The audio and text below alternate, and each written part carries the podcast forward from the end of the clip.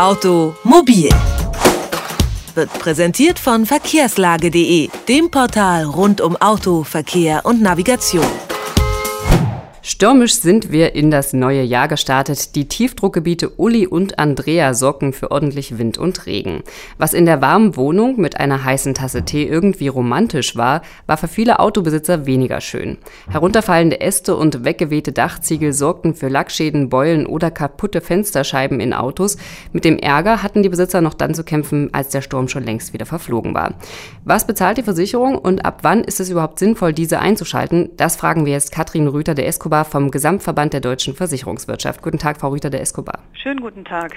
Nehmen wir mal an, ich entdecke nach einem Sturm Schäden an meinem Auto, die vorher noch nicht da waren. Was sind denn so die ersten Schritte, die ich unbedingt einschalten sollte? Also bei ähm, Schäden, die offensichtlich durch Sturm entstanden sind, wenn zum Beispiel Teile eines Baumes auf dem Auto gelandet sind oder anderes ähm, durch Wind verursacht, das Fahrzeug beschädigt hat, sollte ich auf jeden Fall die Teilkaskoversicherung benachrichtigen. Die würde diesen Schaden tragen. Muss ich denn den Schaden parallel dazu der Polizei melden? Ähm, das äh, muss man nicht unbedingt, nein. Die Versicherung verlangt das auf keinen Fall. Es ist ja niemand zweites, ähm, kein anderer Unfallgegner oder so zu verzeichnen. Es reicht, wenn ich das der Versicherung melde. Jetzt haben Sie eben den Fall angesprochen, wenn ein äh, Baum auf mein Auto fällt. Das ist ja relativ, sage ich mal, offensichtlich, was passiert ist. Äh, manchmal ist es ja aber nicht so einfach. Ähm, muss ich denn nachweisen oder wie kann ich denn nachweisen, dass der Schaden wirklich durch einen Sturm passiert ist? Das ist eigentlich oftmals recht offensichtlich. Wenn ein Sturm stattgefunden hat in einer bestimmten Region, ist das auch für den Versicherer sehr leicht nachzuvollziehen, einfach aufgrund der meteorologischen Berichte, die da auch sehr genau sind. Und im Zweifel, ähm, wenn es dann plausibel ist, dass ein anderer Gegenstand, manchmal sind es Teile von Fenstern oder auch eben Baumteile, die dann schon beräumt, beräumt wurden, eine Feuerwehr hat das vielleicht schon beiseite geräumt, das wird dann äh, im Zweifel auch der Versicherte wird den Schaden beglichen bekommen. Jetzt haben Sie eben schon die Teilkaskoversicherung angesprochen. Ab wann greift denn welche Versicherung? Teilkasko, Vollkasko, wo ist da so der Wert? Also äh, die Teilkaskoversicherung äh, greift immer dann, wenn der Schaden zum Beispiel durch äh, Wetterphänomene, auch Hagel oder Sturm, bei Brand auch greift die Teilkaskoversicherung. Das sind alles Schäden, die ich durch meine eigene Fahrweise beispielsweise nicht beeinflussen kann. Alle anderen Schäden, zum Beispiel Vandalismus oder durch eigene Schuld, das wäre die Vollkaskoversicherung, die dann zahlt.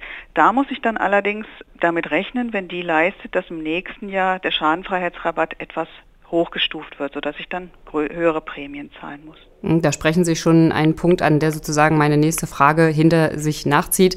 Ab wann macht es denn Sinn, die Versicherung einzuschalten? Also bei ab welcher Schadenhöhe zum Beispiel? Denn ich muss ja auch immer kalkulieren mit dem Hochstufen und auch mit meiner Selbstbeteiligung. Ja, ähm, das ähm, sollte ich mir dann auch im Zweifel vom Versicherer ausrechnen lassen. Das kann äh, der auch tun und äh, unverbindlich und dann kann ich eventuell den Schaden selbst begleichen.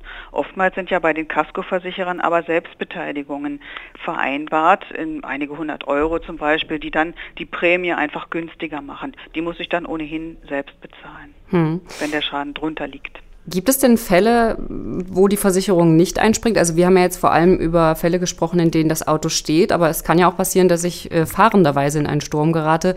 Gibt es denn da Fälle, wo die Versicherung eher vorsichtig ist? Nein, das wäre ein, ähm, ein klassischer Fall auch für die Teilkaskoversicherung. Allerdings, ähm, wenn man jetzt, ähm, es gibt immer das Gebot, man sollte angemessen fahren, dem Wetter äh, geschuldet. Also wenn es extrem schneit oder glatt ist, oder auch ähm, so stark regnet und stürmt äh, und ich trotzdem äh, mit hoher Geschwindigkeit unterwegs bin, dann könnte theoretisch tatsächlich der Versicherer sagen, also nee, das war grob fahrlässig, wir werden die Leistung einschränken. Hm. Jetzt kann es ja sein, dass mein Auto vor meiner Tür steht, ich selber aber gar nicht da bin und erst wesentlich später bemerke, dass ich Schäden an meinem Auto habe. Äh, bis wann kann man denn einen solchen Sturmschaden nachträglich melden?